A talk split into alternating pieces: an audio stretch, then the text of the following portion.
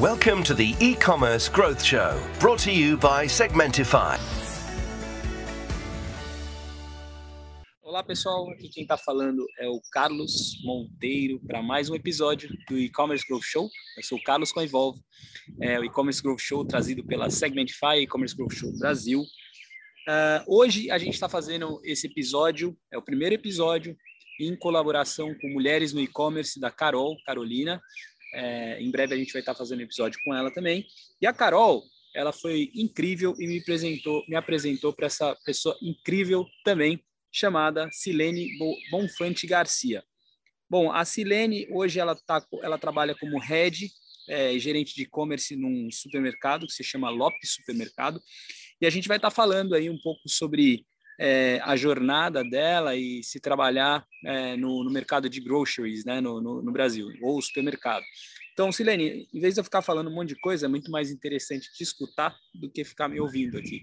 Então, bem-vinda, muito obrigado. E eu sempre começo com a, a, mesma pergunta. E a primeira pergunta é: conta para gente o big picture como é que a Silene foi parar no, no, mundo do digital e aí a gente vai para a pancadaria. Ah, beleza. Primeiro, obrigada pelo convite também, é, de poder compartilhar um pouquinho da experiência aí que eu tenho com esse mercado digital, que é tão incrível e apaixonante, né? Eu tenho 14 anos de experiência aí, dentre elas trabalhando com B2B, B2C, D2C também de experiência. Comecei lá em 2008 com B2W, foi meu primeiro contato com e-commerce. É, me apaixonei de primeira, assim, é algo que era muito encantador na época pela, pelo dinamismo, né, do negócio em si. É, fiquei três anos mais ou menos trabalhando com a B2W, com e-commerce, e aí parti para um novo negócio, um novo desafio, que era totalmente diferente do que eu fazia, que era trabalhar com planejamento logístico. Assim, era algo que eu tinha visto algo na faculdade, mas eu não tinha ideia muito aprofundada, muito técnica do que seria.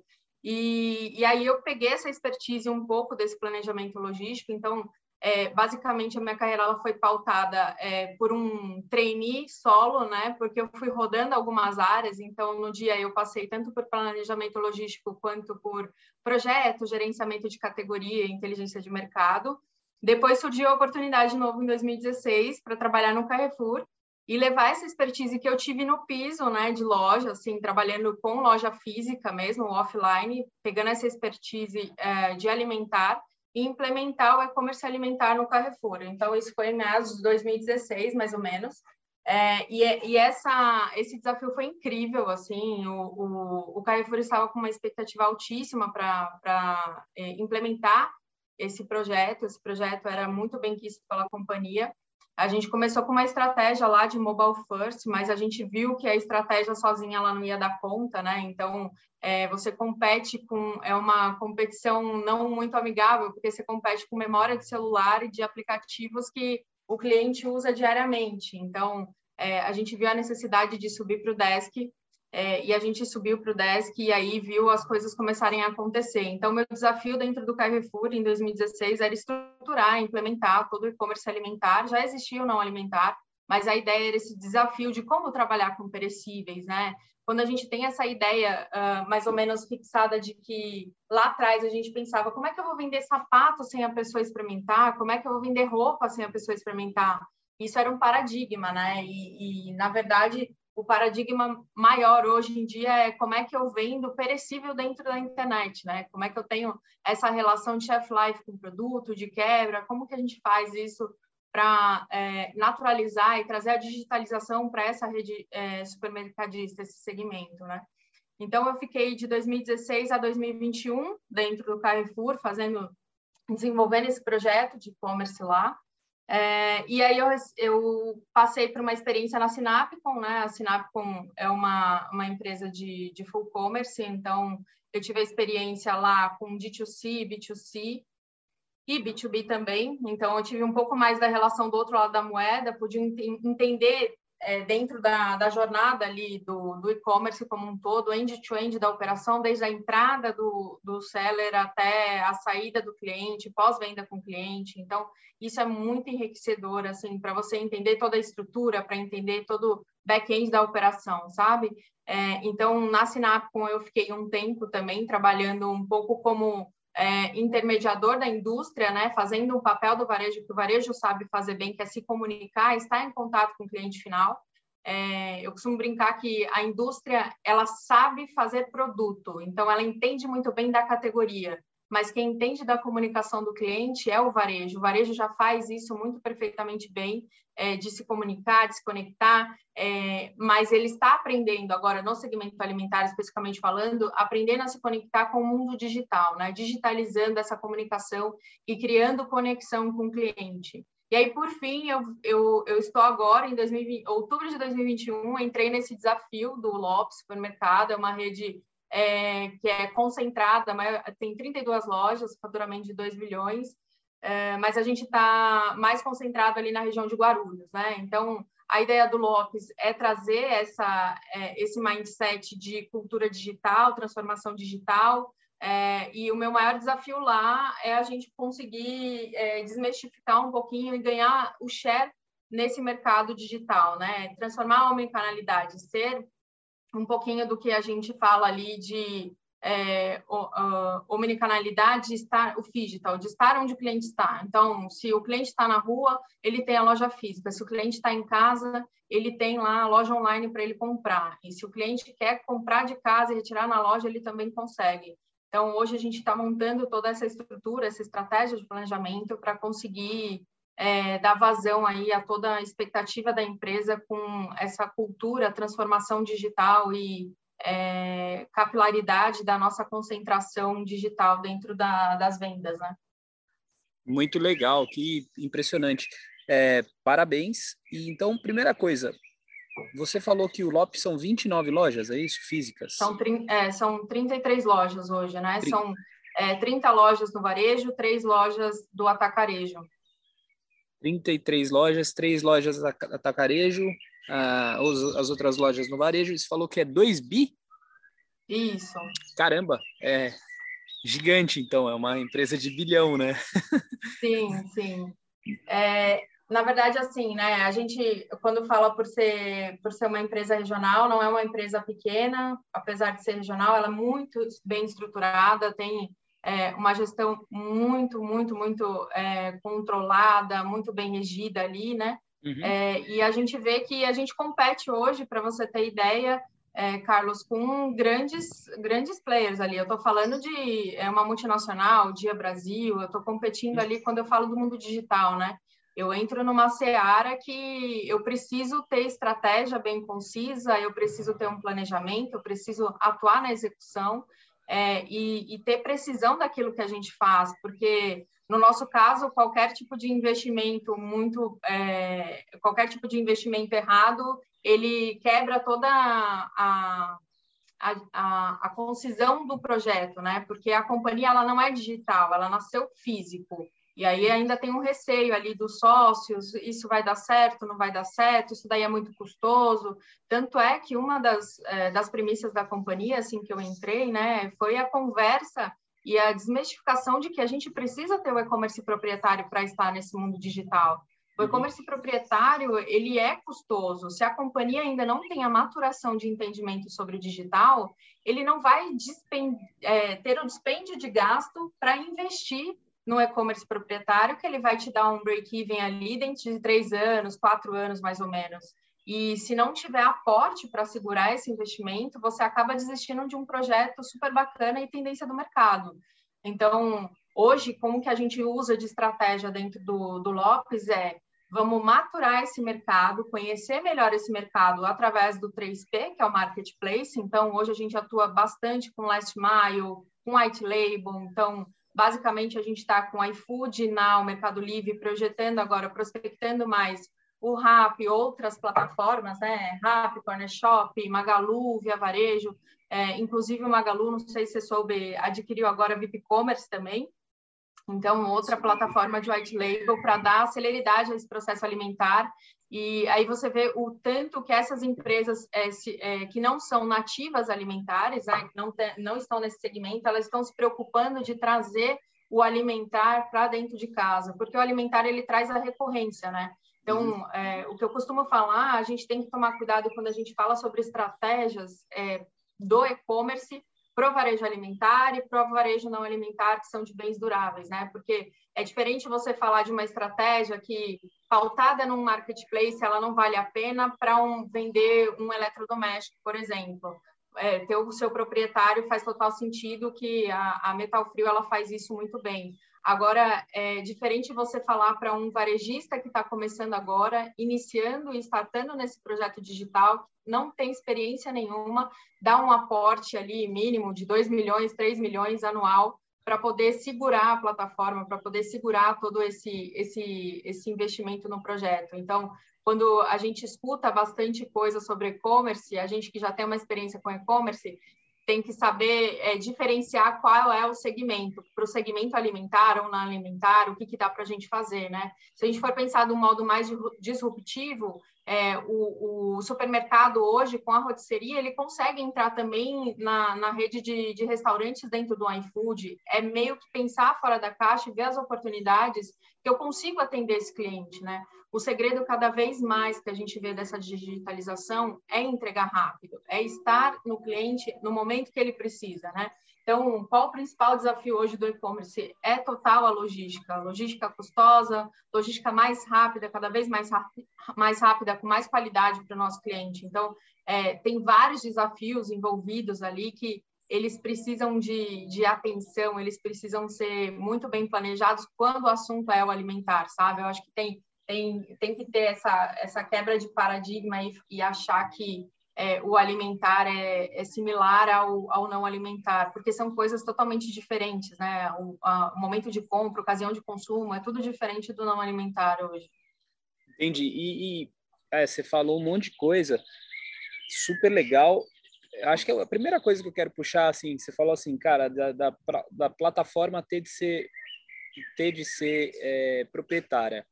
Aí depois você falou do varejo é, você falou da aquisição da Magazine Luiza, comprou uma plataforma white label, a gente vai falar sobre isso. É, e vocês são, são uma companhia de varejo alimentar, né? né?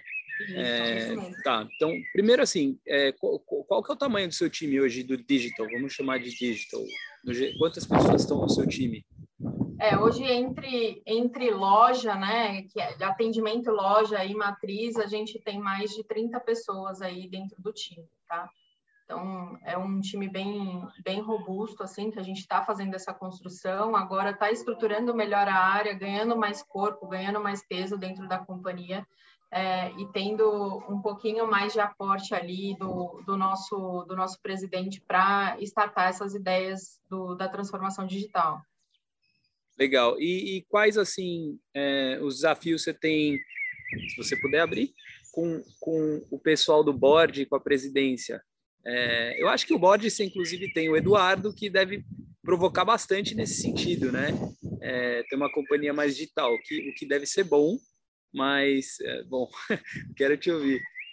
Não, o Edu, ele tem provocações fantásticas, assim, mas o Edu, ele deixou o comitê, né, o board, ele não está mais, okay. é, a partir desse mês, infelizmente, mas é, respondendo sua pergunta, são provocações é, fantásticas, assim, eu acho que é, colocam a gente para parar e pensar de outra forma, é, é, pensar fora da casa, porque às vezes a gente está tão focado em projeto, projeto, projeto, e o board traz um pouquinho desse, dessa é, menção disruptiva, sabe? Por que, que a gente não trabalha dessa forma? Vamos tentar. E ele faz essas conexões com outros varejos que já, pequenos varejos que já trabalharam, já atuaram em alguma Uh, algum outro outro segmento dentro do digital. Então, isso é muito rico, assim, eu vejo como uma baita oportunidade, né, e muito inteligente da companhia trazer é, para o Bird uma é, uma pessoa com expertise mais desse digital, sabe? E não tanto só no físico, porque cada vez mais a gente vê que a prospecção é o mercado ir para o digital, né? Que é uhum. estar tanto no online quanto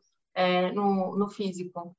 Muito legal. É, ah, então, aí eu, eu, queria pegar isso aí como gancho e te, já te perguntar da, da plataforma, porque assim, é, por que ter uma plataforma proprietária e eu, eu, entendi, eu acho que eu entendi o que você falou, que é, ali se, se, os donos, se não tiver uma plataforma proprietária, os caras ainda não vão acreditar muito em talvez pagar comissão, é isso que está nas entrelinhas? para uma plataforma, digamos, né, uma VTEX ou uma, uma Commerce Tools, um, é, mas não, não é uma coisa mais complexa para você de ter uma plataforma proprietária é, e ter que montar tudo em house? Não, é exatamente isso, tá? É que quando eu entrei na companhia, a companhia queria partir para uma, uma plataforma ah, proprietária. Perfeito. E aí eu coloquei pé no chão, gente, não dá para a gente seguir com, com a proprietária. E aí o Edu, inclusive, me apoiou aí uhum. é, nessa tomada, né? O Edu e os, os mentores ali, tanto a diretoria, a presidência também, viram que de fato não dá para a gente seguir com o proprietário. Até porque, Carlos, a gente não tem a expertise, né? O Lopes uhum. em si, ele não tem expertise, a operação não é digital. Então, como é que a gente faz ali para transformar, é, fazer essa transformação digital? Ela tem vários passos antes disso para você fazer a construção do seu proprietário. Eu acho que é um investimento muito alto é, para você ganhar uma expertise e para não dar certo lá na frente, porque vai ter desistência, sabe? Então, uhum. é muito custoso, mas é um projeto que é tendência, ele faz sentido, não é que a gente acha que não faça sentido a gente ter o nosso próprio terreno e queira construir no terreno dos outros, né? A uhum. gente uhum. sabe que é uma mina de ouro aí, a base de CRM, base de dados que a gente tem de clientes que estão, a gente está construindo é, com marketplace que não é nossa, mas por outro lado a gente acha que é necessário nesse primeiro momento é mais é, é, inteligente a gente atuar agora ganhando expertise e uma massa mais robusta né com o 3P do que o proprietário. É muito bom. E, e como é que se você pudesse abrir o porque assim você tá você tá vocês estão você falou umas coisas super legais. Bom vocês estão colocando o pé na água para usar uma uma expressão é, para todo mundo entender, colocando o pezinho ali na água para entender o digital nos, nos marketplaces, né? É, mas se você tivesse um roadmap, assim, quais são os, os, seus building blocks e qual que é o sonho, né? Como é, porque assim, eu posso te dar um exemplo. Ontem, é, aí eu comecei a fazer uma dieta lá com um nutricionista e não sei o que lá. Aí o cara falou assim, pô, você tem que comprar um psyllium. Eu nem sabia que era isso. Aí a minha namorada falou: pô, já usei, é mó legal, comida vegana, vai, tá bom.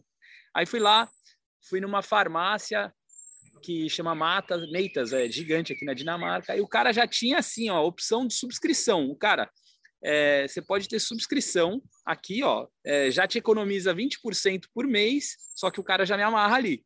Eu falei, não, peraí, vou pensar aqui antes de casar com esse cara, mas é legal, achei, achei genial, e assim, é, frictionless, né? Sem, sem fricção, era um e-mail, um clique já estava ali, pum, pum, pum, pum. Qual que é o, o seu roadmap, sonho, é, é, criar subscrição, que você falou, né? É, de shelf life, e, cara, tem um monte de coisa, mas eu sei que tem uns, uns passos.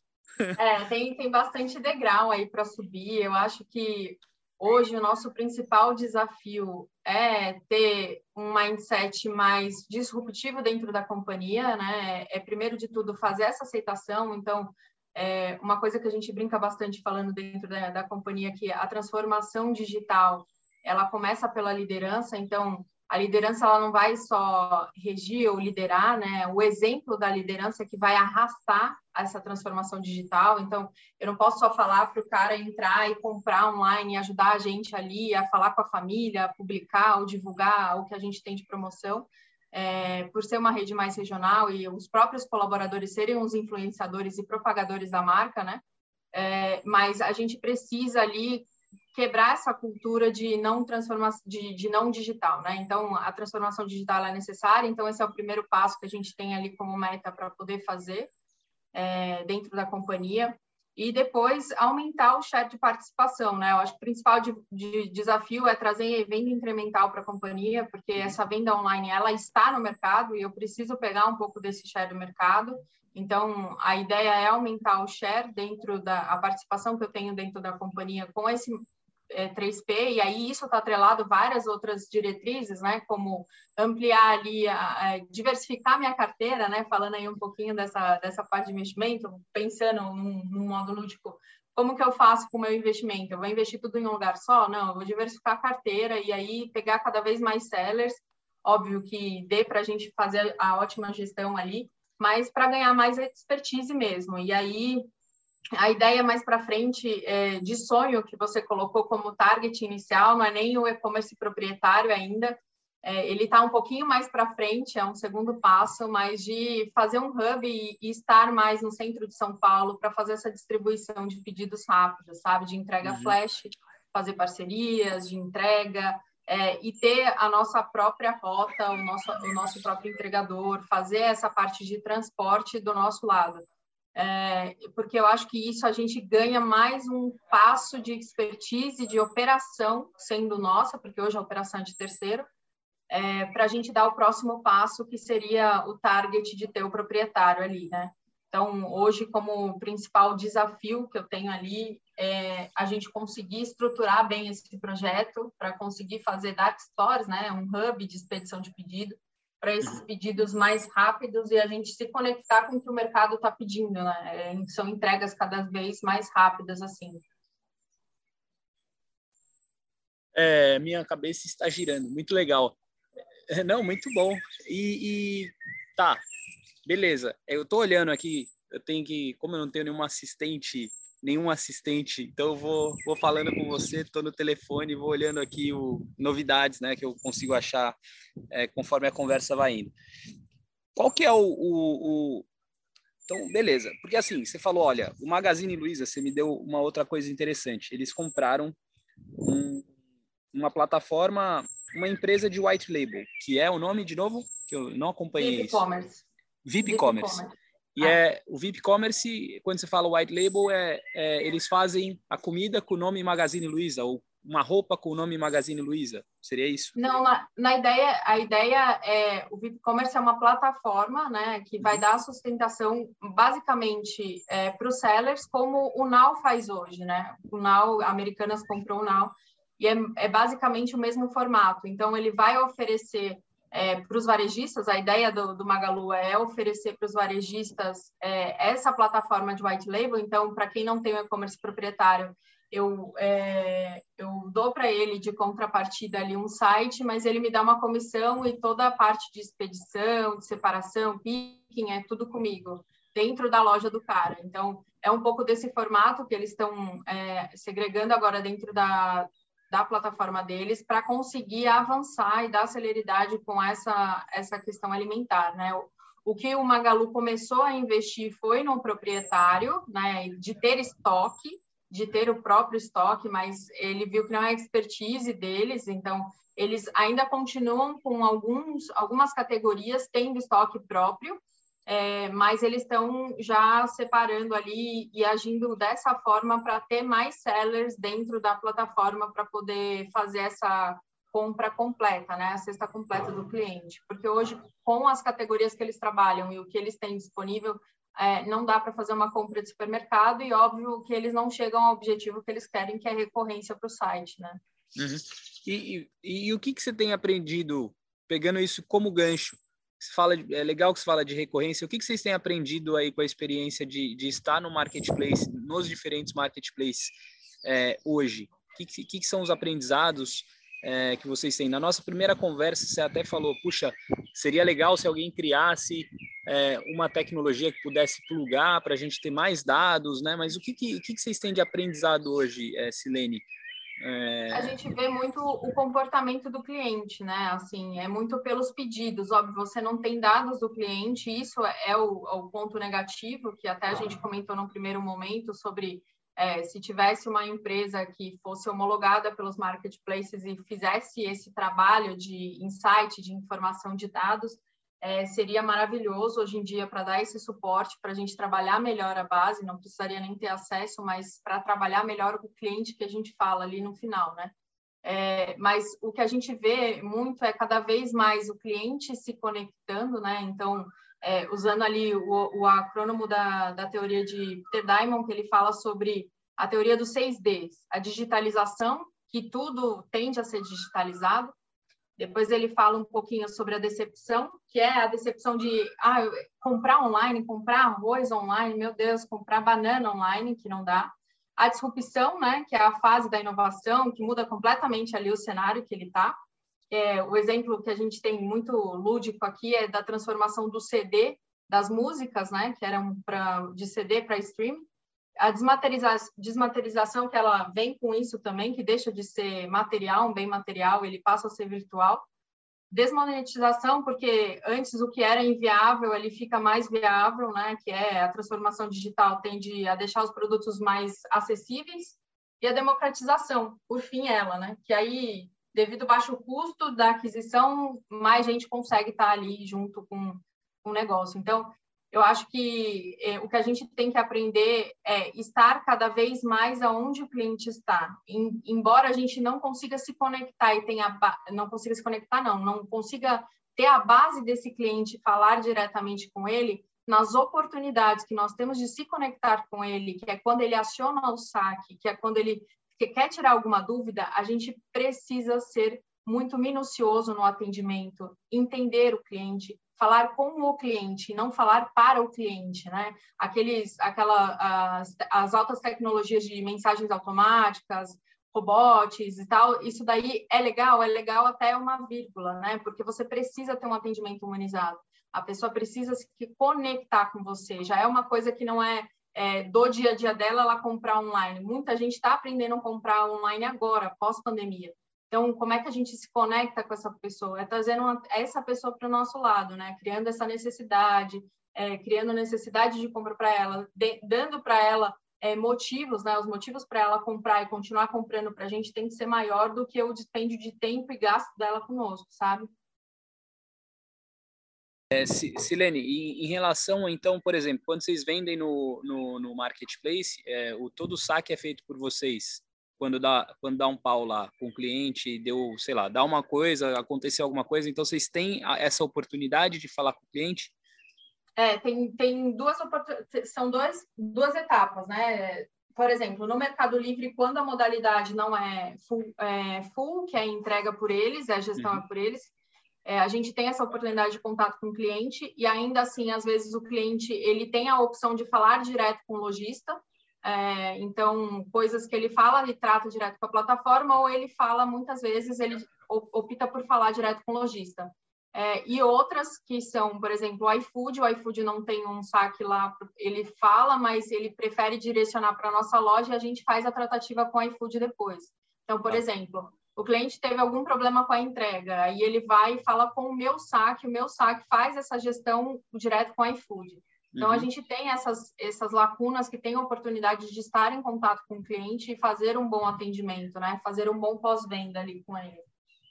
Legal. E, e, nessa, nessa oportunidade, vocês, bom, é, vocês acabam conseguindo, é, não falar fidelizar, mas criar esse relacionamento para uma eventual recompra. Você consegue medir isso de alguma forma com esses clientes que, que vêm é, pelo saque?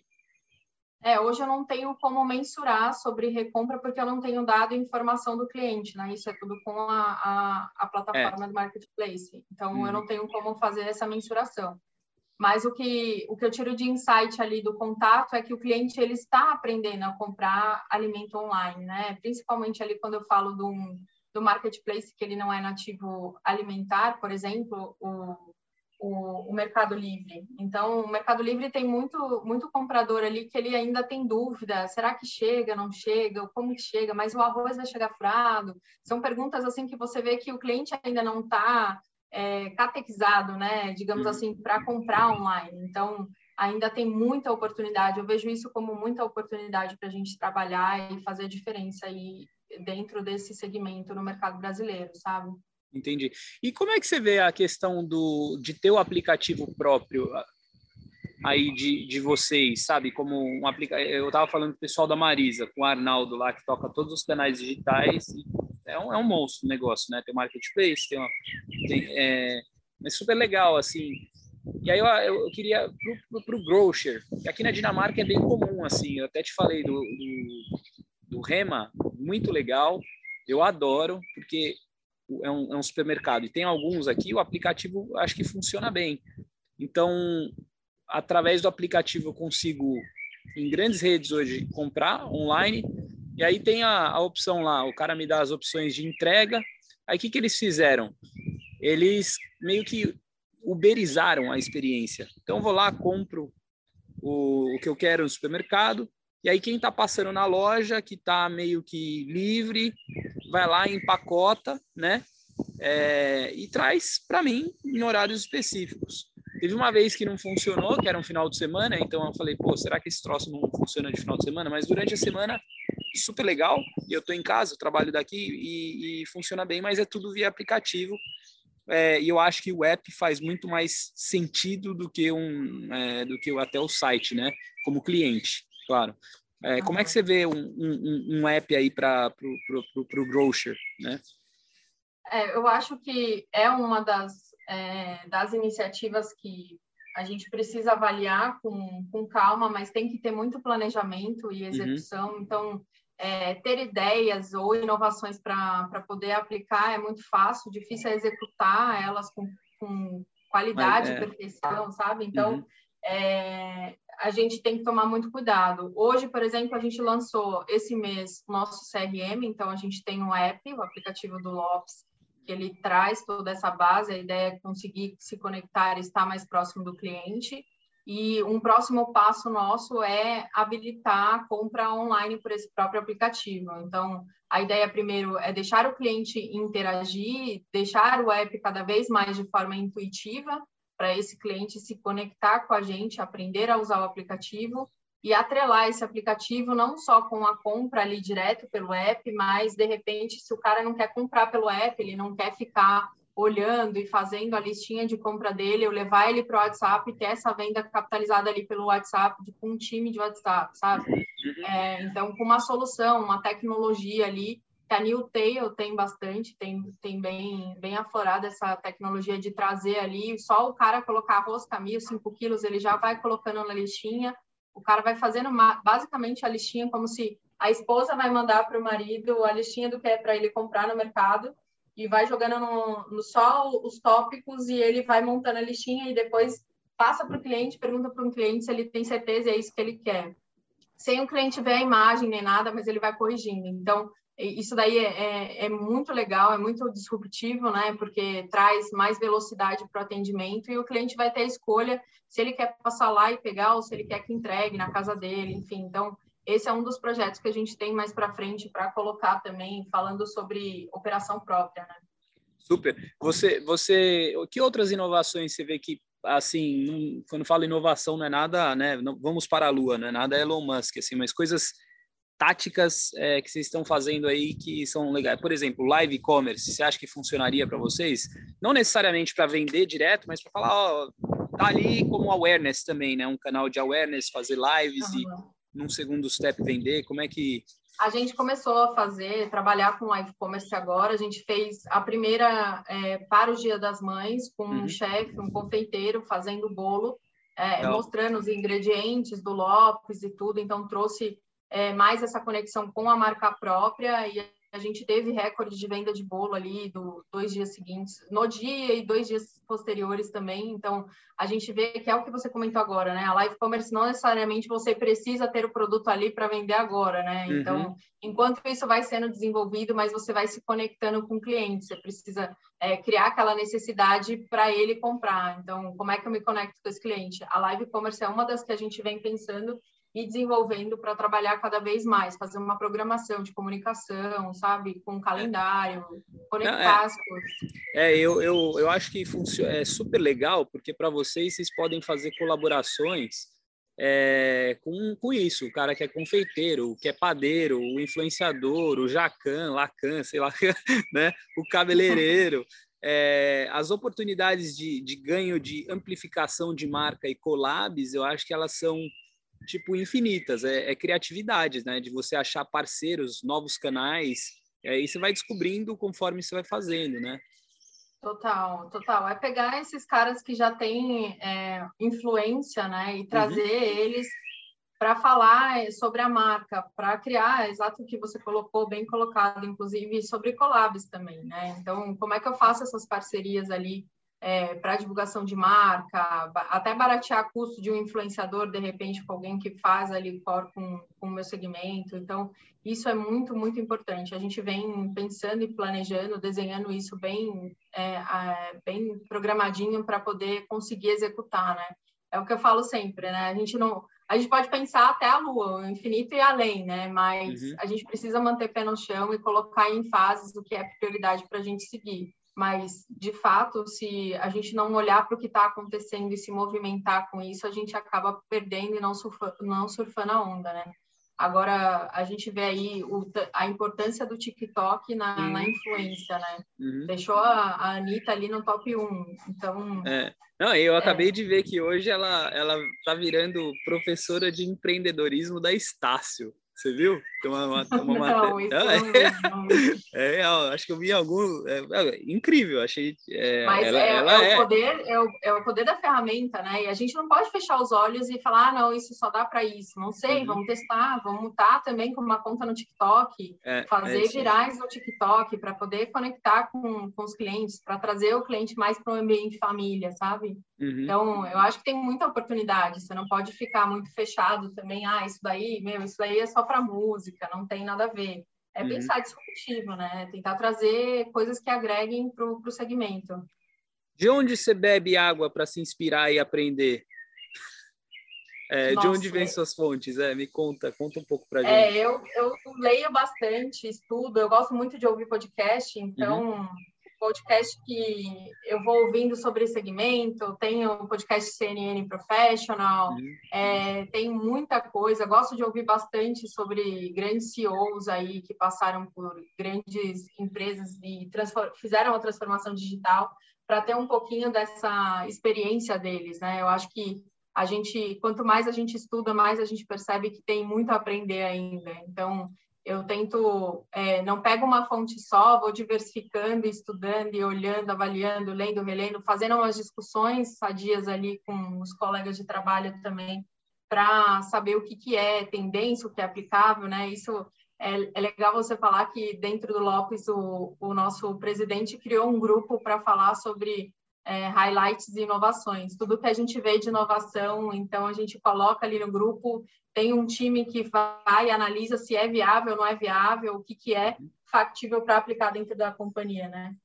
É, e, e, como resultado disso, a gente aplicou ali recentemente o uso de uma plataforma para fazer a redução de quebra, que é a Before Waste, né? É um aplicativo que você vende produtos próximos ao vencimento e isso está dando super certo para o nosso resultado. Então, é, é, mais uma vez, ressalta a importância de estar mais antenado, sabe? Muito legal. Vocês fazem uso de, de robôs também nos estoques e, e, coisas do tipo? Como é que é a estocagem? Vocês têm um DC, é, em algum um, um, um, um central, um estoque central? São 33, tem o atacarejo, as lojas, né? A gente nem falou dos atacarejos. A gente vai deixar isso para uma outra oportunidade. Senão vai ficar que nem o vento levou essa conversa, mas mas é, vocês, é, a companhia investe em robotização, essas coisas? É, por enquanto não está nesse nível com a logística. A gente tem muito para melhorar em relação à tecnologia, né? Uhum. Então é, o maior desafio hoje da companhia está com nosso, o nosso diretor de tech para ele estruturar, reestruturar e ver as oportunidades que a gente tem, inclusive investimento, a partir de investimento é, é, dos sócios ali, eles estão muito focados na tecnologia. Então, hoje a gente não tem, a gente só tem um CD que ele fica em Guarulhos para poder dar o atendimento às lojas, a todas as lojas, é, e eu não tenho nada dedicado para e-commerce. Dentro do CD eu tenho um, uma separação, que é separação virtual para o que eu mando para o Mercado Livre, por exemplo, porque eu trabalho no formato full, mas hoje é o que eu te falei que eu tenho um desejo, né? Qual o meu desejo? É eu ter ali uma dark store ou um hub que eu consiga fazer a expedição e estoque dedicado só para e-commerce. Legal. E aonde a Anitta tá? Não dá para pedir uma ajuda lá deles para fazer uma Dark Store? É, é assim, a gente precisa, precisa estudar bastante, né? O, o a questão da, da Dark Store está num, num full commerce vai ser um modelo novo, mas a, a Sinapcom ali, Infracommerce, eles estão aprendendo também a trabalhar com alimentar.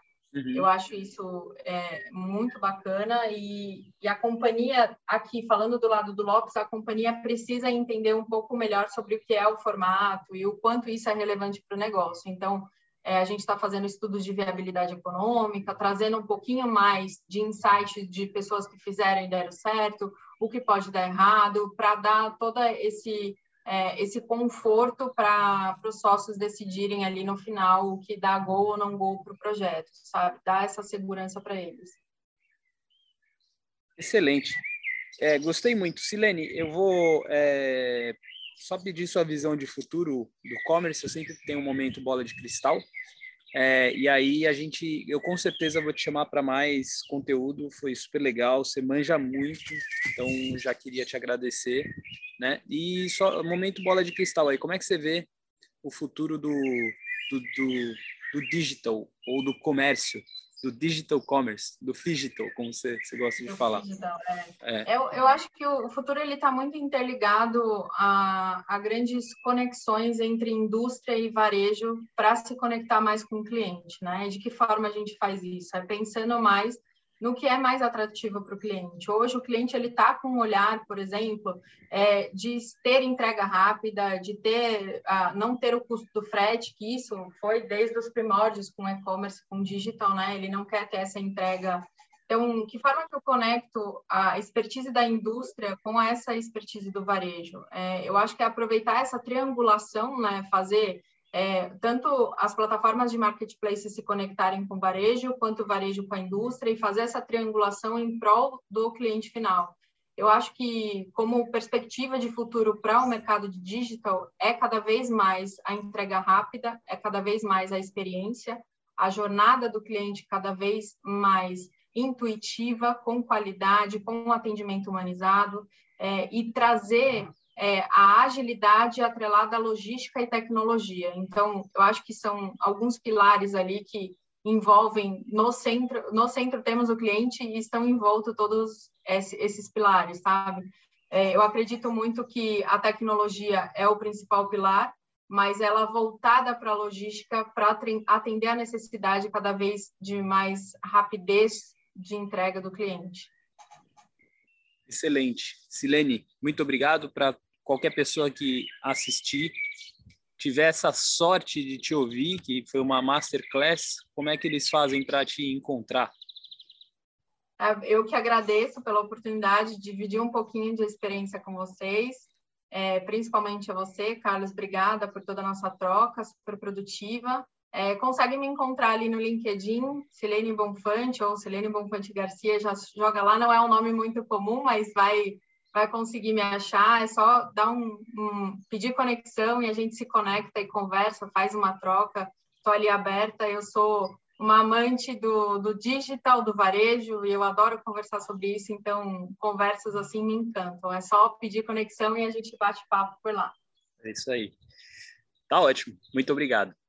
Obrigada, obrigada, pessoal. Tchau, tchau.